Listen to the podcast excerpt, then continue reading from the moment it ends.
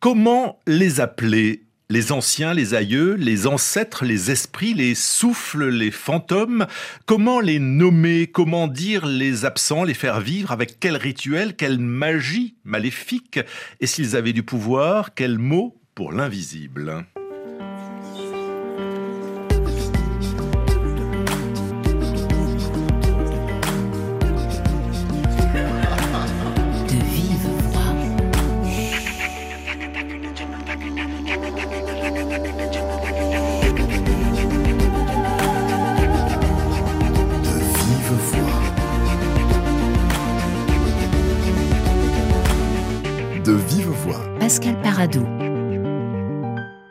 S'appelle Ayo Léonide Sidonie, morte mais bien vivante dans le roman de Nadia Achonville, Mon cœur bat vite. Roman envoûtant, dérangeant et violent, où se côtoient plusieurs générations de femmes sur deux siècles. Bonjour Nadia Achonville. Bonjour. Les morts ont du pouvoir chez vous. Oui, tout à fait. Les morts euh, ont du pouvoir lorsqu'on est capable de, de, les entendre, de les percevoir, et même lorsqu'on ne les perçoit pas, parce que leur, euh, leur vécu, leur histoire euh, n'est pas de l'ordre du passé, dès lors qu'elle est toujours présente. Alors quand je disais chez vous, je pense à votre roman, mhm. je pense aussi à la Martinique, puisque vous êtes martiniquaise. il y a des, des, des, rituels, il y a des traditions comme ça de, de, de contact avec l'au-delà? Eh bien, euh, il se trouve, c'est un peu euh, les, terribles hasards de la vie, mais que euh, j'ai dû organiser il y a quelques jours hein, des, funérailles. Et, effectivement, là, ce, ne serait-ce que ce matin, j'ai reçu un, message d'une proche hein, qui me disait avoir rêvé du, défunt et qui nous rassurait quant au fait qu'il se sentait bien et qu'il avait beaucoup apprécié certains rites qui avaient été faits lors de la veillée. Donc vous voyez, ce n'est pas juste, on n'est pas en train de parler de fiction, ce sont des choses, il y a la fiction et puis cette fiction, elle s'appuie sur l'expérience que je fais de, de cette réalité. Ça ne veut pas dire qu'elle est partagée par tout le monde, expérimentée par tout le monde, ça veut dire qu'elle existe. Mais il y a un héritage du vaudou aussi en mhm. Martinique. Oui, tout à fait. Euh, nous sommes une, une, une société euh, essentiellement afrodescendante qui est euh, héritière des, des, Africains qui ont été mis en esclavage. Il y a aussi des rites qui sont hérités des, des autres peuples qui sont venus, aussi des peuples indiens, par exemple, qui sont venus. Et effectivement, dans, dans l'ensemble de, de, cette, de ces rencontres, eh bien, les traditions vaudou, les traditions yoruba sont, sont très présentes. Et ces religions, même si elles ont été été écrasé par un système colonial euh, d'abord euh, chrétien et qui construit une véritable foi aux Antilles, euh, s'exprime dans, dans, des formes de syncrétisme. Donc on, est, on peut tout à fait avoir un, des funérailles chrétiennes dans lesquelles il y a des, des pratiques qui sont héritées de l'Afrique et qui nous sont nécessaires. Donc les morts sont présents, les morts parlent mhm. dans, dans, dans, le roman. Vous les appelez les souffles. Et, et j'évoquais tout à l'heure l'au-delà, mais en fait c'est pas du tout l'au-delà. Vous dites qu'ils sont entre deux mondes, dans l'entre-deux-mondes. Oui, ça c'est particulier à cette lignée de femmes qui a, euh, qui a construit, euh, qui, qui, a été aussi héritière euh, de, certains pouvoirs, de certains rites, et qui a eu la capacité de rester sur les bords des mondes, c'est-à-dire entre deux États. Et c'est là que ces, que ces femmes, que ces ancêtres peuvent se retrouver et, influencer aussi le monde, le monde visible pour continuer la mission qu'elles se sont donnée depuis des siècles. Alors ces femmes, on les mhm. retrouve dans votre roman, Mon cœur bat vite, et il y a notamment Ayo, qui est euh, dans cette lignée de femmes dont vous racontez l'histoire, la première arrivée en Martinique en 1811. Donc on est bien euh, en plein dans la période de l'esclavage. Exactement. C'est une date en plus qui pour moi est, marquante. Bon, c'était, il y a des petits détails hein, historiques que vous verrez euh, qui expliquent cette date-là précisément, notamment tellurique. mais, mais... dites-moi, dites-moi, parce que je suis un volcan, un volcan d'éruption dans la Caraïbe qui produit des cendres et qui, euh, qui, lorsque cette euh, prêtresse pose son pied sur le sol, devient son l'allié de toute une lignée en fait, hein, euh, jusqu'au temps présent, puisque c'est le puisque l'ensemble du roman se passe essentiellement au temps présent. Le, les, des êtres des êtres du passé sont, sont présents, mais s'expriment sur un sujet qui est bien présent. Donc oui, 1812, c'est c'est une période qui me semble terrible parce que c'est aussi la période où dans les îles françaises on a rétabli l'esclavage. Mais en 1812, Ayo donc arrive en Martinique, mais c'est un personnage réel? C'est un mhm. personnage avéré ou c'est un personnage de fiction? Ah non, c'est un personnage, euh, c'est un personnage de fiction aussi parce qu'il faut que nous construisions nos, propres personnages à défaut de, de, les avoir, de les saisir, de connaître leur nom, de pouvoir euh, euh, les tenir. Ce n'est pas parce que des personnages ont été silenciés qu'ils n'existent pas. Donc, et d'ailleurs, il s'agit de plusieurs formes de silenciation. La silenciation des, des héros et des héroïnes de, de, de, la quête de, de l'émancipation des Africains mise en esclavage, mais aussi euh, la silenciation des, euh, euh, la mise sous silence de, des femmes, des femmes qui ont participé à cette histoire, et puis de se dire qu'il n'y a pas seulement eu de grands héros qui portaient les armes, généralement c'est une approche un peu masculine de cette affaire, il y a aussi eu simplement plein de petites gens, des gens simples, et des gens qui, qui paraissent peut-être simples, mais dans le rôle étaient fondamentaux. Donc votre héroïne décédée, mhm. euh, la prêtresse Ayo, qui, vit au, 19e siècle, va résister aux colons, euh, à l'esclavage, d'une drôle de façon, parce mhm. qu'elle elle tue son enfant. Oui, alors euh, elle souhaite euh, le tuer. Si on parle d'Ayo, hein, de cette première, euh, euh, je vois que le personnage vous, vous touche, celui-là vous touche particulièrement, mais c'est vrai que c'est quelque chose qui résonne aussi avec d'autres textes qui ont été écrits. Hein. Je pense particulièrement à Beloved de, de, de Toni Morrison. Euh, la, pratique de l'infanticide et, et, de l'avortement sur, sur les plantations. Euh, en fait, en vérité, surtout, c'est une lignée d'avorteuses. Ce sont des femmes qui, à certains moments de, de l'histoire, ont, ont, pratiqué l'avortement ou aidé des femmes à ne pas avoir des enfants lorsqu'elle le souhaitait, euh, aussi dans une logique de, résistance au système euh, plantationnaire. Oui, parce qu'il ne fallait pas donner de la main-d'œuvre euh, aux esclaves. C'est ça. Enfin, aux esclavagistes. Ce qui ne veut pas dire que quand on avait un enfant qu'on avait désiré, eh bien, on ne le chérissait pas de tout son cœur. Mais en tout cas, tous ces enfants n'étaient pas nés forcément d'amour non plus. Il y avait aussi beaucoup de violences sexuelles. Ça aussi, c'est une histoire silenciée. Et on parle beaucoup des grands prêtres. On fait comme si on a tendance à croire que les, religions vaudou et, euh, et, les rites yoruba sont, tenus par des hommes. Et puis moi, j'ai envie de dire, mais non, mais il y avait aussi des pratiques de femmes euh, qui étaient très importantes et, euh, et qui se sont et qui ont pu s'exprimer. De toute façon, c'est un roman, hein, mais qui ont pu s'exprimer aussi au service de la résistance à l'oppression. Alors, Ayo veut tuer son enfant, mais elle ne le elle n'y arrive pas, mmh, euh, puisqu'elle est à, l'origine de cette lignée où l'on retrouve Edith et Kim, qui sont mmh. les deux personnages principaux de, votre euh, roman, euh, qui est en effet un roman tout à fait contemporain. Et, on va le, raconter, mais auparavant, on va voyager un petit peu ensemble en partant ailleurs. C'est notre appel, comme toutes les semaines.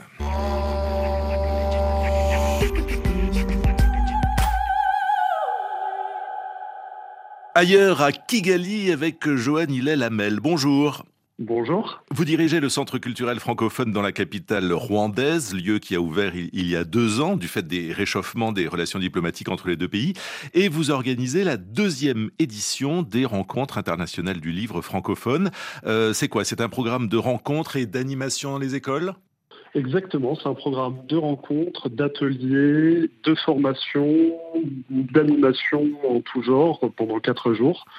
L'idée est de créer une grande fête du livre pour promouvoir euh, l'amour de la langue, l'amour des mots, l'amour de la littérature, l'amour des auteurs. Alors une vingtaine d'écrivains sont mis à contribution, dont le Sénégalais Mohamed Bougarsar, prix Goncourt 21.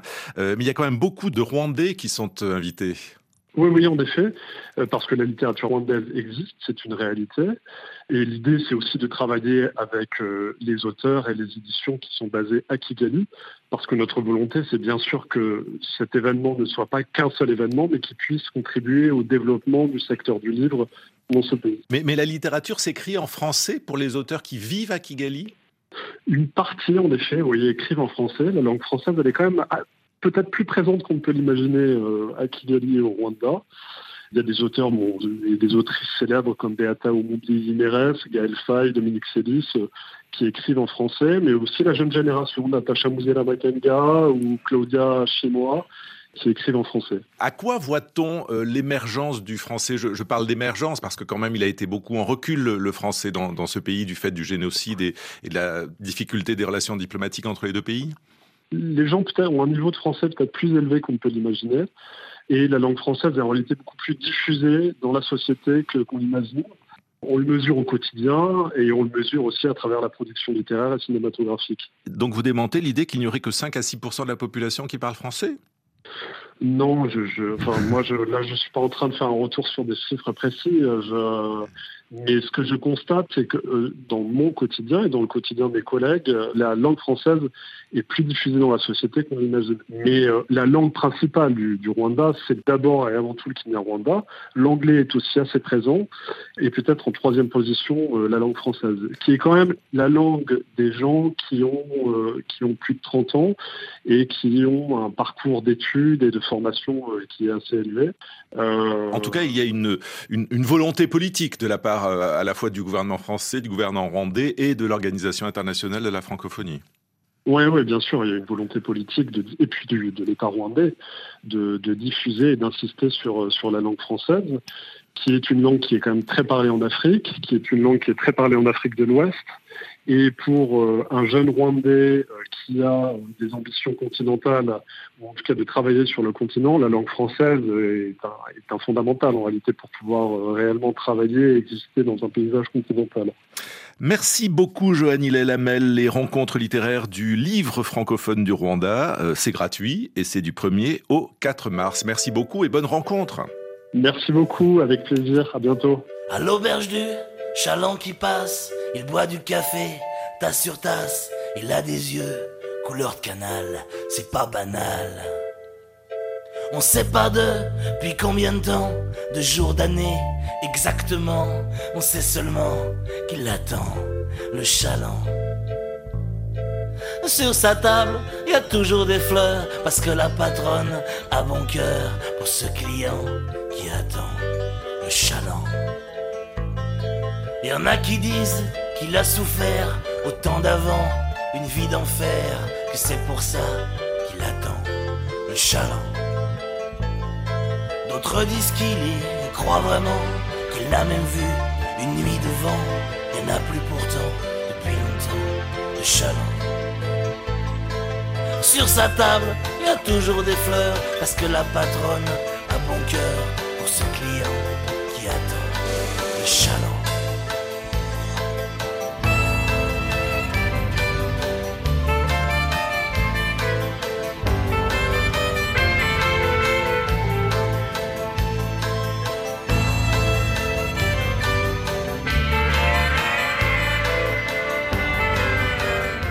Le Chaland, titre des garçons bouchés en mémoire du chanteur de ce groupe François Hadji Lazaro, décédé euh, ce week-end, une façon de faire vivre les morts, puisque dans votre roman Nadia Chonville, les ancêtres sont présents, mais il y a aussi beaucoup de morts, mhm. car le personnage principal de, ce livre, Kim, Kim tue. Mhm. Alors, je vous laisse dire qui il, elle tue. Mhm. Euh, parce qu'il ne faut peut-être pas tout déflorer. Le livre est écrit vraiment par strates mhm. et, on comprend la mort de l'un ou de l'autre euh, très tardivement, au fur et à mesure.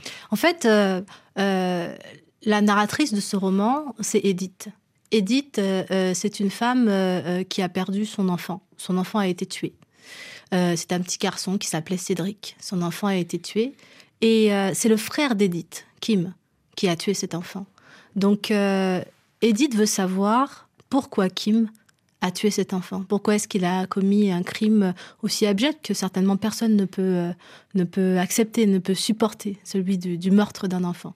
Et donc, euh, c'est pour ça que c'est un peu, comme vous dites, construit par Strat, c'est que c'est une quête qu'elle mène euh, vers un pardon impossible, vers une compréhension impossible, et que va suivre, en fait, que vous allez suivre en, lisant, en lisant le roman pour, pour l'accompagner dans, dans, cette quête. Voilà. Mais, mais Kim ne tue pas seulement Cédric, l'enfant Non, Kim n'a pas tué que Cédric même si euh, pour des raisons que vous allez comprendre en lisant le roman finalement, euh, c'est un peu une part de sa complicité dans l'horreur à cette femme euh, Edith, même si elle est très attachante, c'est que finalement, dans ce roman, le seul meurtre qui, qui, qui, semble absolument insupportable à Edith, c'est quand même le meurtre de cet enfant. Parce qu'il a, que Kim a tué d'autres personnes, que le crime n'est jamais une solution à aucun des problèmes du monde, et c'est ce qu'elle aimerait que son frère ait compris. Mais euh, qu'il avait ses raisons. Alors, euh, elle veut comprendre quelles étaient ses raisons. Pourquoi est-ce qu'il a commis ces autres meurtres? Pourquoi est-ce qu'il a commis Pourquoi il a tué les autres hommes? Pourquoi les a-t-il tués? Pourquoi en est-il arrivé là? N'y avait-il pas d'autres solutions? Ne pouvait-on pas faire autre chose? En fait, c'est une, c'est résoudre un crime familial mais c'est aussi résoudre un crime sociétal d'une situation où on est comme dans une sorte de démarche de une démarche suicidaire en fait. Mais Kim ne tue pas tout à fait par hasard, pas mhm. du tout par hasard même.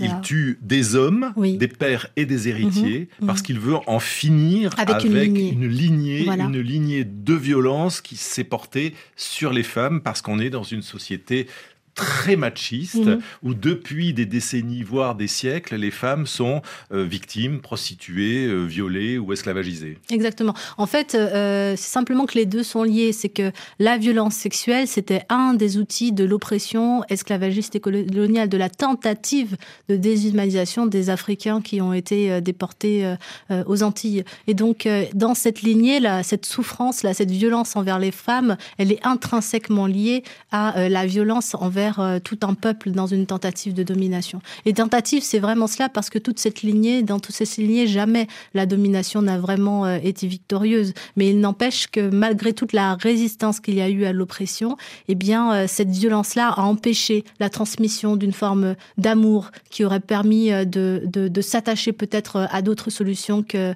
celle d'en finir parce qu'on n'a rien réussi à, construire de véritablement satisfaisant. Et Kim, qui est une sorte de personnage kamikaze, en mhm. fait, veut être, vous l'écrivez, le jugement dernier d'une histoire qui a trop duré. Le jugement dernier d'une histoire qui a trop duré. Exactement. alors, il faut préciser que Kim n'est pas tout à fait un personnage comme un autre, mhm. puisque c'est un homme transgenre. Il est une fille, mhm. il est la sœur d'Edith, et il se vit comme un homme. Oui, en fait, même Kim est un garçon. Kim est un garçon. Euh, dans ma façon de... Parce que moi, je, en tant qu'autrice, je rencontre Kim. J'écris cette histoire, je la construis.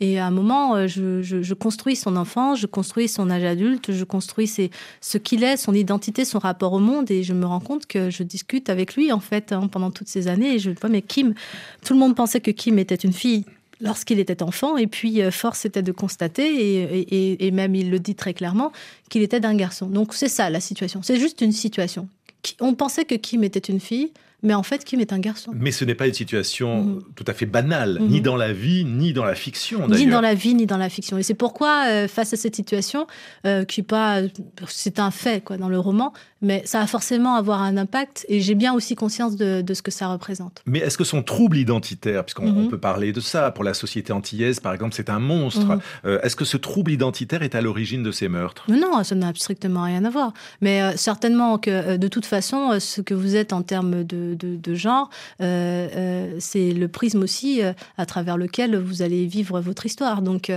s'il avait été un garçon cisgenre, certainement qu'on aurait pu dire ah c'est par rapport à telle chose ou telle chose qu'il a tué.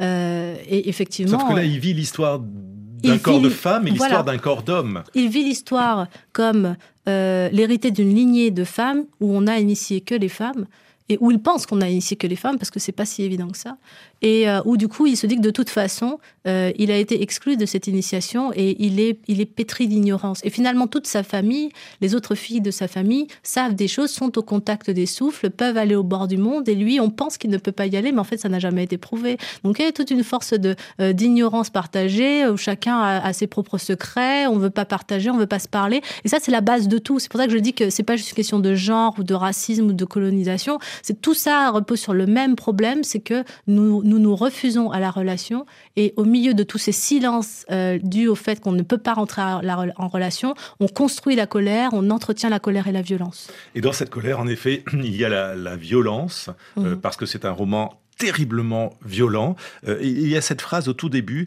tuer est un geste simple que nous ne pensons plus. Mhm. Alors je ne sais pas si c'est pour ça que vous décrivez si précisément les meurtres, mais euh, là on ne peut pas ne pas les penser, on ne peut pas ne pas les voir, on ne peut pas les, ne pas les ressentir. Bah, J'écris cette phrase et Edith le dit euh, aussi dans un monde qui est particulièrement violent. Après moi je trouve pas que, enfin c'est c'est l'affection que j'ai pour mon roman, mais je trouve pas que ce soit un roman violent au sens où il y a eu des actes violents. C'est-à-dire que qui m'a commis des actes violents ou plutôt la Martinique est sujette à des actes violents beaucoup plus largement. Hein. C'est pas juste des meurtres en fait, c'est toute la violence symbolique qui euh, qui s'impose sur ce territoire. Tout est violent. Et dans ce monde violent, il n'empêche qu'Edith, qui est la narratrice, qui à travers laquelle vous vous lisez cette histoire, eh bien, elle prend la beauté partout où elle est. Euh, chaque fois qu'il y a une goutte de beauté, elle l'attrape, elle la tient, elle vous la donne, elle vous l'explose à la figure. Ce qui fait que pour moi, c'est vrai qu'il y a une histoire violente dans ce roman, mais il faut pas avoir non plus. Euh, je, je, voudrais pas qu'on pense que c'est un livre d'horreur ou je ne sais quoi, parce ah que finalement. Mais, mais c'est un livre qui frappe quand même. Qui frappe, ah ben, je, ah ben, ça me fait plaisir s'il frappe.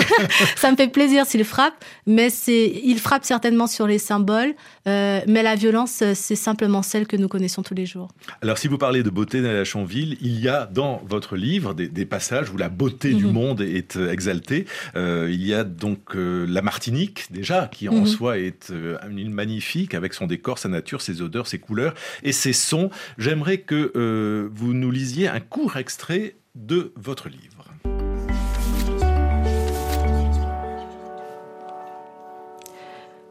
Écoute, écoute ça. Écoute les derniers chants de la nuit. Ça, c'est de la poésie. Toutes ces bêtes qui n'en finissent pas de siffler et qui te pètent la tête, même en plein rêve. C'est le chant des sentinelles, les grenouilles. Elles tiennent le soleil en otage. Ouais, c'est ça. Et ça fait un tel vacarme qu'ils n'osent pas s'évader de l'océan. Écoute, ça, c'est la musique immaculée, la grâce même offerte pour la terre des humains. Amen. Ah, le silence, le silence, le silence, c'est de la merde, voilà. C'est une invention, le silence. Déjà dans le ventre de ta mère, c'était le vacarme. Eh bien, c'est ça, la nature. C'est le bruit, la nature. Et j'ai tellement bu que j'entends ça en stéréo. Écoute le chant des grenouilles, écoute-les, Laurent. Tu sens ça dans tes veines, tu les sens vibrer, tes artères, ça boue, oui, tu le sens, voilà. C'est ça la Martinique, c'est ça. La Martinique, c'est une cacophonie de chansons douces. Mais des robes qui soient jolies, mais pas provoquer c'est mon nom. C'est autres même qui cachent chez, et après autres qui Ma maman m'a dit, ah pas moi qui dit qui dit, chante Laurent. Nadia Chonville, écrivain et chanteuse. non. un peu quand même. Eugène Mona, c'est vraiment parce que vous l'avez demandé. c'est une chanson d'Eugène Mona, oui, mais c'est écrit quand même. Vous faites beaucoup référence à Eugène Mona dans, dans, ce roman parce qu'il y a la, la, musique créole, mais il y a aussi les, les mots. Il y a quantité de, phrases euh, en créole, d'ailleurs, au risque de ne mhm. pas pouvoir les comprendre pour un lecteur comme moi qui ne soit pas euh, créolisant. Alors là, le, euh, là, le passage que je viens de chanter, il est traduit, parce que c'est un passage de Jeanne Mona, et que donc c'est pas moi, c'est pas, pas moi qui l'ai écrit. C'est l'une des seules, un des seuls indices hein, que vous avez dans, dans le roman. les passages en créole ne sont pas, ne sont pas traduits. ça, c'est l'une des choses qui m'a incité à, à, à publié chez Mémoire d'Encrier, c'est qu'il y a des choses que je ne voulais pas négocier. Et je savais que avec, euh, avec euh, René Saint-Éloi, il je, y, a, des choses que je ne négocierais pas. Euh, et ça, non, je ne voulais pas le négocier. Pour moi, il y a une langue. Euh, c'est la mienne, euh, ce sont les miennes, nous sommes bilingues, 90% de la population martiniquaise parle créole. Et euh, si c'est de la littérature, si je travaille avec ma langue, eh bien, ces mots-là font partie de ma langue. Je n'ai pas à les traduire parce que ça, voudrait dire qu'il y a comme une sorte de, de, dichotomie, de schizophrénie ou je ne sais quoi. Non, c'est ça, c'est comme ça que je parle. Et puis il y a un problème poétique, c'est que je ne voulais pas qu'on interrompe la, la, poésie de certains moments. Moi, je déteste quand je suis dans un roman. Là, en j'en lu un où il y a des passages en espagnol. Et je n'aime pas tomber sur un indice et devoir m'interrompre dans mon moment pour lire ce qu'il y a en bas, une traduction littérale qui n'est pas forcément très poétique, et revenir après. Donc c'était un parti pris très important pour moi. Et puis on peut comprendre sans tout comprendre. C'était la seule chose sur laquelle il y avait, la négociation me semblait tout à fait juste. Alors il y a des, mots aussi euh, propres à un français non centralisé mhm. et qui, sont, ah, qui peuvent créer de l'exotisme ou en tout cas du bonheur. Euh, les mots chawaï, Chawaillé. Mhm. Euh, l'angoisse zanzole et des man épines. J'en ai noté quelques-uns, c'est quoi tout ça? Des mamans épines. Ah, maman épines, pardon. Maman épines. Alors, et moi j'ai découvert qu'ici on ne savait pas, enfin que sur la France hexagonale, euh, on, ne sait pas ce qu'est un ravet. Ah, je ne sais pas ce que c'est, mais j'en ai déduit que c'était un rat. Ah bah non. ah mince Alors c'est quoi un ravet? Euh, C'est un cafard en fait, c'est une espèce de cafard. Ah d'accord. Sorte... Oui là, tout d'un coup ça vous recommande oui, oui, bien sûr, passage. Hein. je, je, relis les la page. Les cafards. non, non, là, par contre, ça, je ne le savais pas, comme on ne savait pas ce que c'était Caravet, parce que pour moi, c'est un truc. Non, là aussi, bon, finalement, on est dans un monde, écoutez, Google est votre ami. Euh, il y a des moments où vous êtes perdu. Euh, moi, il y a des livres que je lis, parfois, je, je perds. Euh, et là aussi, c'est une question de respect. C'est une question de respect pour une langue, pour un lieu, pour une culture, pour aussi des savoirs. Et donc, je me dis, mais j'ai envie d'édifier les gens qui, qui me lisent, j'ai envie qu'ils découvrent mon monde et découvrent mon monde avec ça. Franchement, si je devais parler des ravets et parler des cafards, non, et même dire les ravets, vous savez les cafards? Non, non, c'est pas possible. Mais alors, l'angoisse zanzole, ça veut dire quoi zanzole Zanzoler, c'est c'est circuler en zigzag. C'est mais hésiter. Votre corps s'anime quand C'est circuler en zigzag, mais c'est hésiter aussi. Vous voyez, c'est comme un, un, un, chaloupement de, de, de, de l'espace. Voilà, ça doit vous, vous devez sentir que vous chavirez. Alors, euh, je, je, parle de, ces mots euh, mhm. créoles, euh, de cette langue très riche qui est, qui mhm. est la vôtre, Nadia Chanville, mais il faut dire aussi que parfois vous savez être totalement lapidaire, mhm. notamment dans, dans, la narration. à un moment, voilà, juste une phrase. Il va même à tous les enterrements, puis il organise celui de maman consciencieusement, le cancer saloperie. Et on apprend comme ça, en deux mots, la mort de la mère. Qu'est-ce qu'on peut dire de plus? Pour les grands écrivains martiniquais, il faut citer Édouard Glissant, mhm. quand vous parliez du, créole, qui a euh, justement repensé la question de la créolisation. Écoutez. Tous les lieux d'archipel, tous les lieux de rencontre, tous les lieux de créolisation, tous les lieux où des, où des contenus culturels se touchent, se heurtent, s'affrontent et se marient, et, donne lieu à quelque chose de nouveau, d'imprévu. C'est ça le résultat de la créolisation. Mais la rencontre des cultures, euh, euh, le métissage culturel, ce que j'appelle la créolisation, qui n'est pas seulement le métissage. Et quand on sent que euh, le monde va vers autre chose, eh bien, on se braque sur ces positions-là et on, devient absolument intolérant. Et, et je pense que toute littérature, toute poésie ou toute esthétique euh, qui contribue à, mettre en évidence la colonisation du monde contribue par là même à combattre les intolérances et les sectarismes du monde. Nadia Chanville, que pensez-vous de ce que dit Édouard euh, Glissant, qui est un grand ancêtre Oui. Eh bien, je pense qu'il est toujours là, qu'il n'est pas mort, et qu'on le fait vivre, euh, qu'il est à côté de nous. Et quand je dis nous, je parle de, des auteurs euh, que je fréquente, que, avec lesquels je travaille, hein, euh, parce qu'on n'est jamais vraiment toute seule ou toute seule dans cette affaire. Et, euh, et je crois que ma génération est, très proche de, des propos d'Edouard Glissant, essaie de se les approprier aussi au présent. Il y a en fait deux, je pense qu'il y a deux pensées qui qui se, qui se touchent, qui euh, s'affrontent, parfois qui euh, résonnent, euh, c'est celle de France Fanon et, celle d'Édouard Glissant. On est confronté aux Antilles à une montée d'une forme d'extrême droite à l'antillaise, il faut bien le dire. On a des conflits socio-ethniques larvés qui ne se résolvent pas à cause de ces silences. Et c'est justement ça, moi, ce, roman, pour moi, on peut dire que c'est l'histoire de la colère, mais c'est aussi l'histoire du silence. Comment nos silences créent la violence, comment nos silences créent la violence et la colère. Comment, en fait, on croit euh, régler les problèmes en n'en parlant pas, alors qu'au contraire, c'est parce qu'on ne parle pas de ces problèmes qu'on est dans l'incapacité de rentrer en relation. Moi, ce que je veux à la fin de tout cela, c'est qu'on on, cesse euh, d'être dans la confrontation, dans le rapport de force, et qu'on revienne à la relation. Qu'on construise la relation pour de vrai. Dans la dernière, euh, mm. dans la dernière page de la couverture, en, dernière de mm. couverture, est évoquée une nouvelle génération d'écrivaines martiniquaises à votre propos.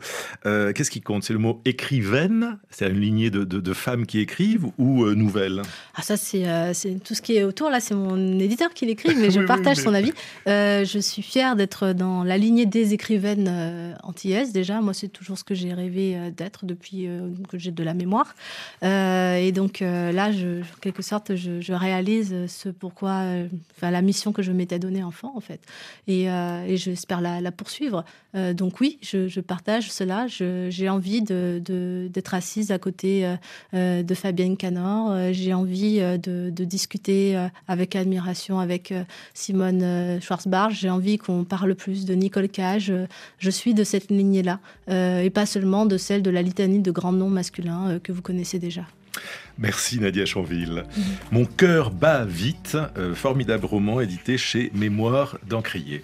De vive Pascal Paradou, programmation Raphaël Pluxva, Donatien Cahu à la réalisation, c'était une première aujourd'hui euh, avec lui. Émission à réécouter sur RFI.fr et sur les réseaux sociaux de RFI. Et on se retrouve bien évidemment demain.